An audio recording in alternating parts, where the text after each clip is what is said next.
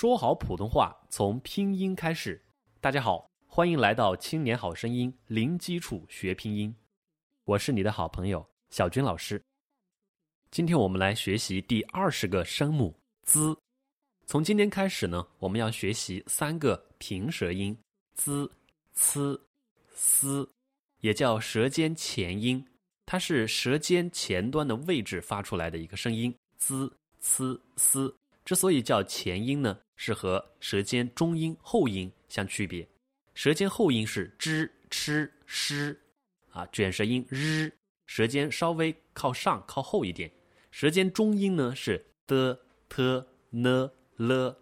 我们来看舌尖前音平舌音第一个 z，z 的书写像一个二字，z z z，像个二字，z z。z，舌头呢是放平，自然的放在下牙床，就放在我们的下巴啊嘴巴里面平躺着就行了，所以叫平舌音，舌头放平就对了。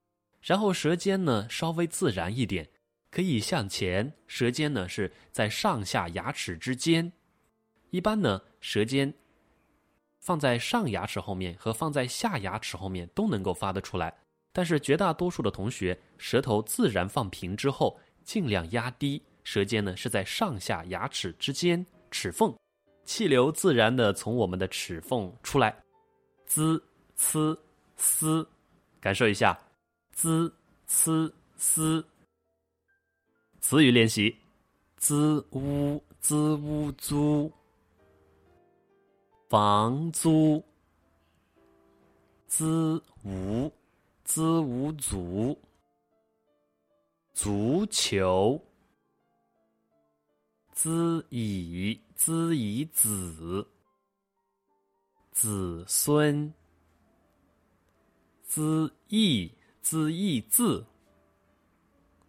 自立，租，足，子，字，房租。足球，子孙，自立。学儿歌，大雁会写字，一年写两次，来一次，去一次。有时写个人字，有时写个一字。再来一遍，大雁会写字，一年写两次，来一次去一次。